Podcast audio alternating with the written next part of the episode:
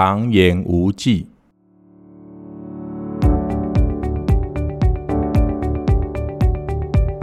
Hello，大家好，我是小唐先生，很开心可以在空中与您相会，用最轻松的方式放松自己。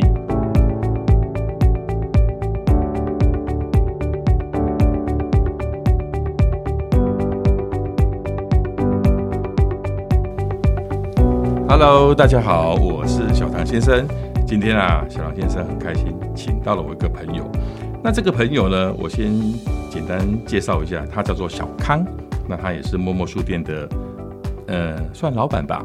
那他明天要来跟我们台糖的那个员工上课，他主要教的是有关于那个手机剪辑的课程。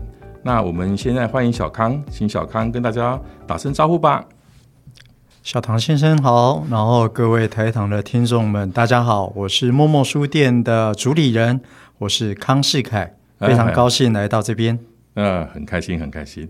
哦，小康，哎，你住哪边啊？我到多宜兰。哦，哎，你今天是怎么来的？今天坐车来。哦，你你是坐高铁？坐高铁哦，对，坐高铁。还好现在有高铁，不然我看我明天才能够跟你采访你。啊，我往宜兰讲的进辉。哦，真的是太远了。哦，哎，小康，我们现在聊一下好了。因为我今天为什么我想要采访你哈？就是说，之前我有在工作的时候跟你有稍微聊了一下嘛。那个，你以前是在哪里上班的？呃，其实我以前是在行政院退辅会的森林保育处工作。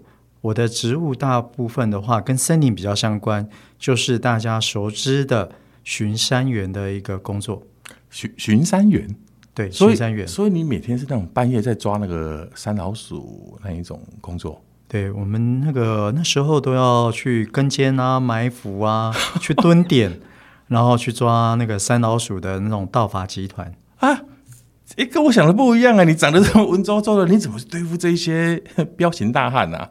其实巡山员的工作是非常艰辛的，而且危险度蛮高的。哦对，所以我们常常都说，你三呃，像三老鼠集团，他们有有刀啊，有枪啊，你们有什么？我们就说我们自己只有一支电话，还有一台 GPS，其他就都没有了。哎呦，老天呐！哦，我要讲一下，小康哦，真的是很优秀，因为他是我一个朋友介绍我。那小朗先生要先说明一下，我从来没有交过网友，因为我很不相信网络世界。可是小康是我第一个在网络认识的。那认识了好几年，发现哎呦，这个年轻人真是有才华。那当然，他故事还很多啦。以后我们台糖通讯也会请他投稿，写写他的故事。那我要想要跟小康问一下，你是因为这个工作才开始投入动保吗？还是你本来就是个爱狗人士，你喜欢狗才投入这个工作的？哎，其实小时候就喜欢狗狗、猫猫。我相信每一个小朋友看到可爱的小猫、小狗，应该都没有办法抗拒他们的那种吸引力。但是呢，因为小时候家里面的因素不允许我们养狗，所以呢，从小到大，我等于自己都没有去养过宠物狗狗、猫猫。后来到了山上之后呢，因为我们都会去山上巡逻嘛。巡视，然后常常就会看到有一些在路边的流浪猫啊或流浪狗啊，就会捡回家救援，甚至就送养啊。像一些比如说受伤的、被捕兽夹夹断手的，我们也会救回家安置，然后给予医疗。所以也这样慢慢慢慢的去接触所谓的动保。哦，原来是这样子啊！那你在山上还有看过什么样的动物？山上动物很多，黑熊吗？黑熊真的有看过？真的假的？那种小黑熊。然后那时候我们是在呃林道里面，因为我们要去巡查嘛。然后我们骑那个野狼机车打挡车，然后我们就看到前面，我那时候我就看到前面有一只黑黑小小的，很像狗狗。我想说，哎，这边荒郊野外怎么会有狗啊？然后我就赶快要跑过去看，结果我一看到是小黑熊。哎呀，老天！哎呦，他母母熊在旁边吗？哦，那时候我才二十几岁就笨呢、啊。然后我看到小黑熊，我就想要哎，赶快去摸摸它，看看它。结果我同事赶快，他们骑野狼骑车，赶快掉头，我就大喊他们说：“为什么你们赶快要绕跑？”他们跟我讲说：“因为母熊一定在附近。”啊，那是非常非常危险的事情，所以他们拔腿就跑。哎，所以在山上就是会有这些有趣啊，可是又有点危险的事情。哦，这样子啊。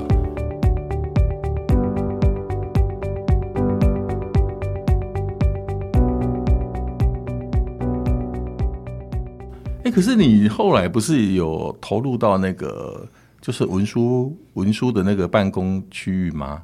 我一开始以为你一直都是坐办公室的。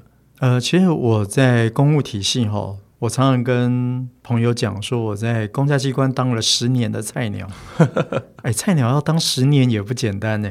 所以呢，那时候只要大家不想做的，或是大家觉得有难度的，先想到谁？菜鸟。所以呢，那时候不管是行政职，或是比较劳累的一些粗活，我都要做。所以呢，这样也养成了我十八般武艺。可能样样精通，比如说像文案啊、美编设计啊，甚至导览解说，我都要会。哦，是是是，哎，我看你真的，我看你的脸书，我们真的有点，我们这些学设计的有点那种汗颜，都觉得说，老天呐，这个素人竟然做了这么好，以后我们真的没有饭吃了，这是真心话，因为我感觉你蛮有那个设计底子的，所以那个明天你上课应该蛮精彩的。哦，谢谢。哦、那我要先跟你问一下哦。你做，你是因为做动保工作，你才要后来？哎，你做了多久的公务员才离职的？呃，我当公务员大哎蛮久了，二十八年啊，二十八年，对，二十八年。你你看起来，你你几岁啊？呃，我今年四十九啊，明年就五十。哦哦，保养的不错。哎、欸，我们台长的那个斯丹雅兰蛮好用的，你可以考虑一下。哦，不错，欸、而且也也蛮平价，很亲民。等一下马上去买。广告时间，不好意思。你你后来是为什么想要离开？其实你也可以一边工作一边做动保这些工作啊。其实，在宜兰地区，其实工作不好找，所以能够在宜兰那边能够有一份安定、稳定的薪水跟工作呢，其实是一件非常幸福的事情。所以呢，常常有人跟我讲啊，刚才你当公务员很幸福、很棒，我也自己这样觉得。嗯，可是，一直当到有一天，我一直在救狗，我一直救了很多狗，所以我们家有七只狗狗。嗯嗯嗯，越救越多，永远都救不完。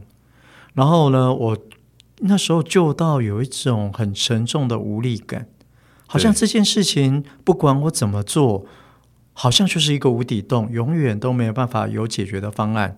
直到有一天，我在大概是七年前吧。七八年前，那时候全台湾不是有霸王级寒流？哎，是是是，哦，那一次我真的有点吓到了。哦，那是一当中就过来。哦，那个冷到哦，那那次我们台长还有办一个那个呃路跑活动，哦，那一次真的是把我吓到了。哎、哦，我真的是我骑摩托车要去参加路跑，我真的是快被冻死了，真的，一路上都没有人。对，所以那个霸王级寒流那一天呢，大概是快跨年那一段时间嘛，哈。然后结果，同事打电话说，有一只狗狗，他们在山上发现了两只手都被捕兽夹夹断了手。捕兽夹啊，是谁放的？哎，一定是呃，我们一定是人类放的啦。然后，但是呢，捕兽夹现在在查缉方面很难去找到凶手。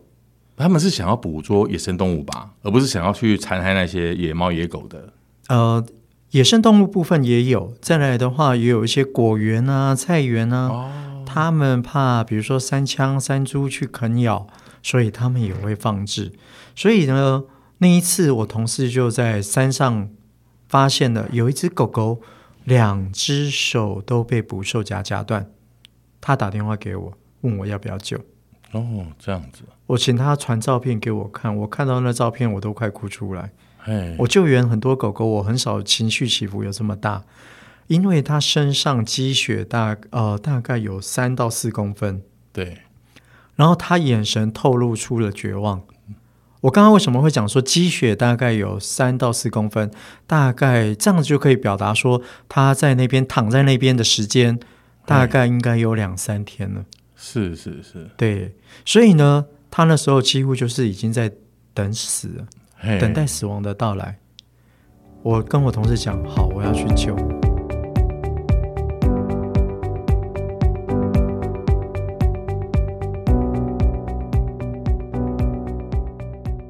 然后我要去救他的时候，因为我看到他的时候，我先帮他把血剥掉嘛。对。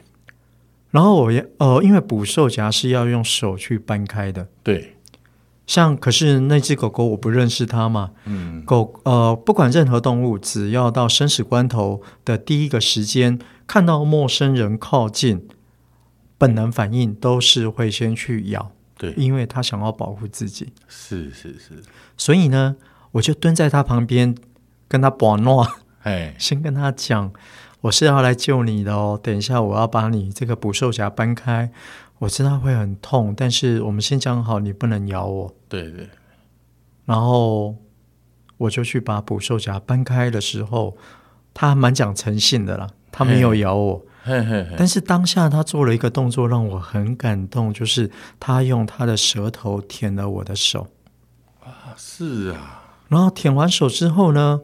我看到他眼睛那边流出水，我以为是下雨或雪水融化了，因为那时候还在下雪。对对对。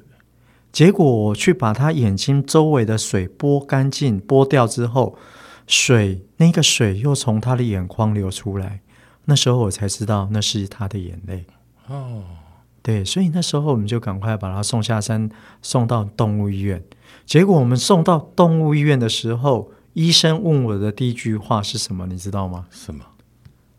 哎，思凯，你要不要直接把他安乐死算了？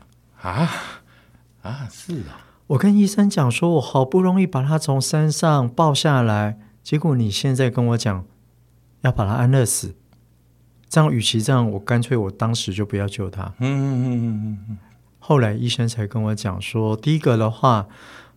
他知道我们家已经收容了蛮多的流浪狗，对，这些好手好脚的狗都没有人要认养了。有身上有残缺的狗，就算他救回来了，嗯嗯，他两只前肢还是断掉的，嗯嗯嗯嗯，这一种狗不会有人要认养，所以思凯，我跟你讲，你要不要直接安乐死就算了？后来我跟医生讲说，不要，我要救他。哦，所以那时候。我们就帮他做医疗，然后后来也安置，现在也在我们家。现在，呃，那一只断脚的狗狗现在也是我们的家人，而且他他现在在你们家，在我们家。哎，哦，是啊，对啊。然后现在也是我们默默书店的小店员，而且呢，他现在也会跟我们去学校当生命教育的小老师。因为一般学校的小朋友比较少看到这种身上有残缺的狗狗。那他断了脚之后是有有哎，我在影片上有看过，有些会装轮子嘛，他他需要吗？还是他、嗯、他可他可以还是可以这样行动自如呢？呃，其实那时候医生他是两只脚掌都断掉，嘿啊，两个前脚的脚掌都断掉，所以那时候医生截肢本来是要截到肩膀的。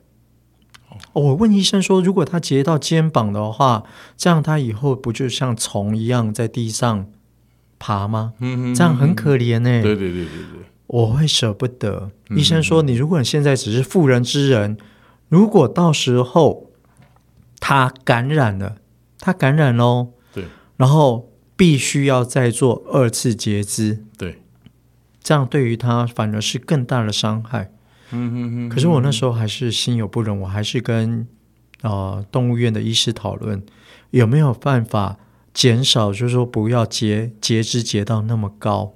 医生说可以啊，呃，不然我们要做组织培养化验，看看他呃那边残肢的部分有没有感染。哦，那、啊、就是要钱呐、啊。哦，那你我觉得哦，你真的是太辛苦了。对哦。那这个这个故事，我觉得哎很不错。以后哈，我们太阳通讯哈，我还请小康来写一篇他的那个心路历程。我在想哈，他这个跟狗的相处时间，一定是有非常很多好玩的事情，而且也非常的有趣。可是我想要问一件事情：你收养这么多只狗，你的薪水这样够用吗？你光是照顾它，然后哦，这个其实你你你包括这一只有八只哎。七只，我们家是七只，哦、七只嘛，七只。哦，其实你要照顾七只狗，那个花费应该蛮多的。其实光是他们吃的开销，还有比如说新丝虫找不到，对，一个月平均是两万到两万五左右。一个月啊？对。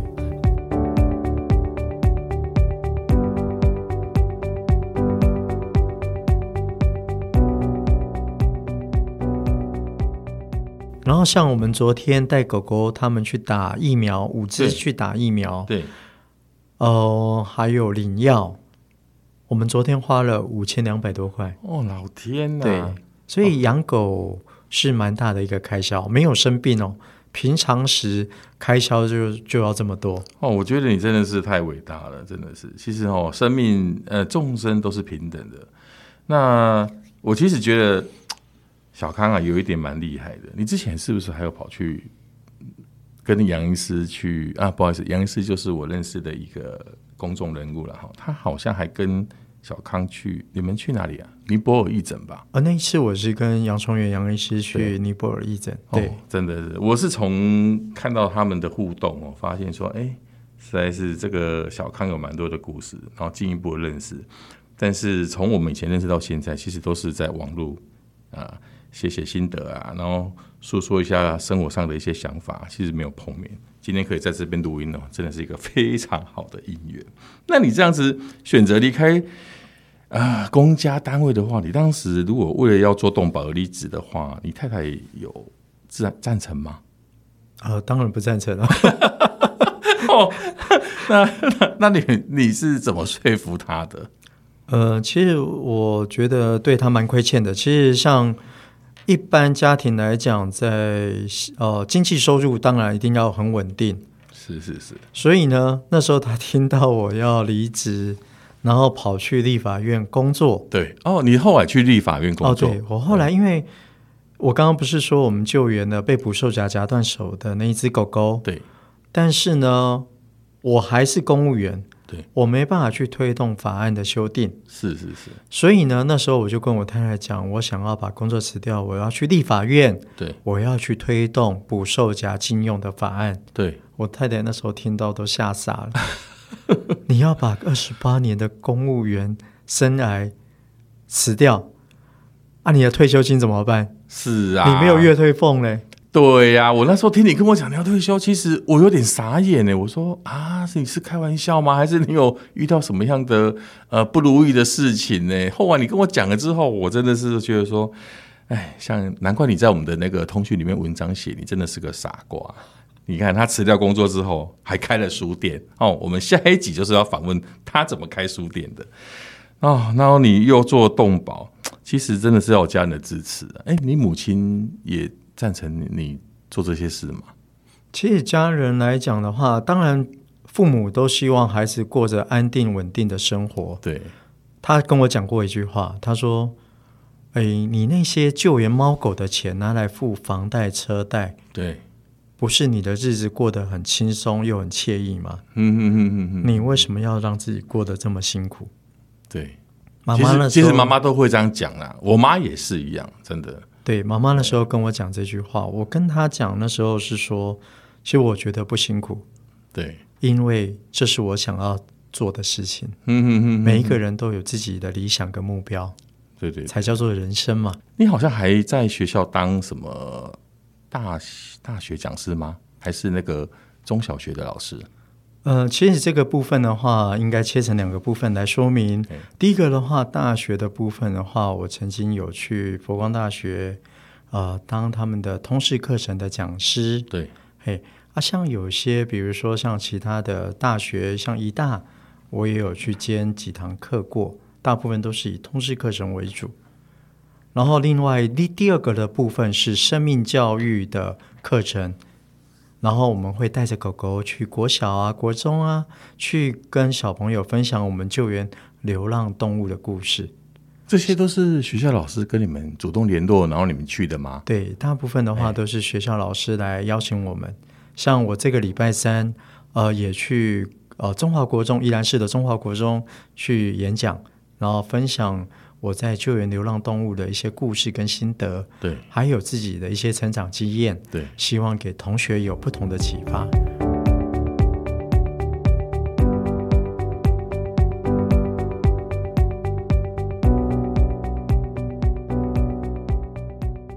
然后你每次去的话，就是会带着狗狗，还有你太太，哦，对，个 你们他们是两助理，两个助理。我太太一定会去。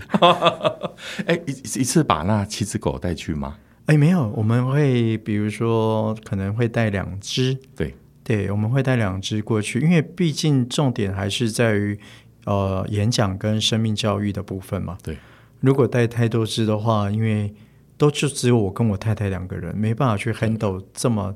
这么多只狗狗，是是是，对，其实狗狗带出去就是主人有要有责任，对对，不能说啊，我为了要让呃带狗狗出去，结果他们出去乱跑啊，乱干嘛？对对，这样就不太好，不太好哈。对，所以我们还是会在自己的能力范围所及，然后比如说就带两只狗狗去演讲分享。哦，嗯，那你后来那个呃那个你刚才说你要推动那些法案，后来。后来，呃，捕兽夹的法案有通过了，通过，嘿，对，然后我又在家推了一个动保警察，动保警察的法案。是，然后那时候我要离开前已经进入一读，对。对，但是呢，我离开之后，我离开后来离开立法院，对，因为我觉得我想要推动的部分不是只有法案或救援，对，其实我想说，我想要推动的是教育。因为唯有教育才能改变一切问题的根源。嗯哼哼哼哼。哦，这也是你后来想要开书店的一个想法吗？对，这个其实我后来发现，狗怎么样也救不完。对，修法也永远修不完。我常常跟民众讲，其实法律是什么，你知道吗？很多人都说啊，法律就是要。管制坏人呢、啊，不要让他们去做不法的事情呢、啊。嗯嗯嗯。哦，所以我们要法案越定越多越好。对。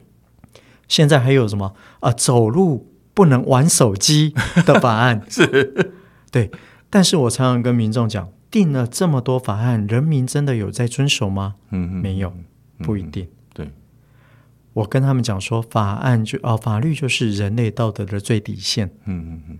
唯有把自己的教育跟道德提升到一个层次之后，人们自发性的去做反思反省，才能去做出正确的事。嗯，所以我才想要开书店，而且我们书店是只借不卖。哦，对对对，好，我们那个下一次的节目要来跟小康好好聊聊。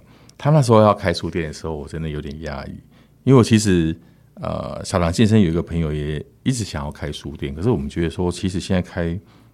所谓的独立书店其实很辛苦，其实并没有钱赚，有时候连那个付房租都有问题。但是小康啊，他开书店有一个非常让我觉得很惊讶，有一些很有剧情的故事。那我们下次再来采访他这个主题。那那小康，你你后来动保推动之后，应该会有一些回馈吧？就是说，呃，不管是学校的，或是小朋友啊，或是你生活上，应该有蛮多的回馈。我发现你朋友很多诶、都是因为动物而认识的吧？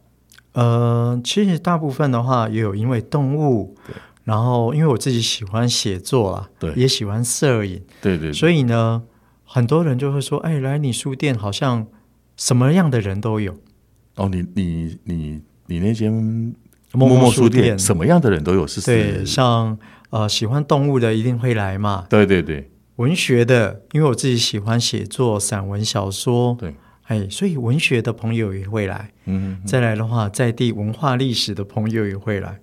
然后我们最近最近几个月也认识一个住在宜兰的日本人朋友，对，哦，他现在也会常来跟我们聊天，所以大家就说哇，小康你怎么什么人都可以聊天？是啊，我觉得哎，感觉感觉你好像这边也懂一点，那边也懂一点。我就说无鼠技穷啊。哦，不过这个我觉得也应该是因为你以前在那个公家体系也有学到蛮多事情。对，因为当了十年的菜鸟嘛。啊，真的。对。其实，其实我觉得在公部门也不是说大家所想的这样子，好像都是诶、欸、不需要动脑筋。我觉得其实辛工作上还是蛮辛苦的。那你后来有一次我在那个我们跟你邀稿的时候，你有讲到说你后来回去那个你原的单位原来的单位演讲嘛？大家不是笑你说你有没有很后悔啊？那为了投入动保而辞掉这个工作，嗯、呃，你觉得你有后悔吗？人生如果后悔可以重来的话，这样我们是不是就可以后悔来 repeat？对对对，对，所以常常呃，朋友或是同事、前同事问我这句话的时候，我都会这样来回答他们。对，后悔是不能重来的，所以干嘛后悔？嗯，人生就只有勇往直前，没有回头的路。嗯，所以我昨天也在脸书上面写了一篇顺流跟逆流，顺流跟逆流。对，然后照片是搭上我以前在山上。爬山巡视的照片，嗯哼，小唐先生，你知道我那张照片泡在哪里吗？我半个身体都泡在水里，为什么？啊，因为我们在巡视啊，我们在巡山，对啊，泡在水里，对啊，因为我们爬山不是只有爬山呢，我们还要涉溪，哎呦，对，所以呢，其实，在山林里面，山林可以教你很多的人生智慧，是是，是，对，不管是顺流逆流，你都要勇往直前。嗯，不然到最后，你的人生就是随波逐流。那我今天也很开心，因为今天的节目也接近尾声了。我跟小康啊，呃，晚上还要好好聊聊，大家去台南吃个饭。哎，我们有一些说不完的事情。那很开心，今天跟小康聊到这些。那我们下一次节目会再来来访谈他开书店的一些经过。那今天节目就到这里为止，希望小康以后还有机会多多来台谈玩。那现在就跟大家说 goodbye 吧，好，拜拜，大家再见，拜拜，拜拜。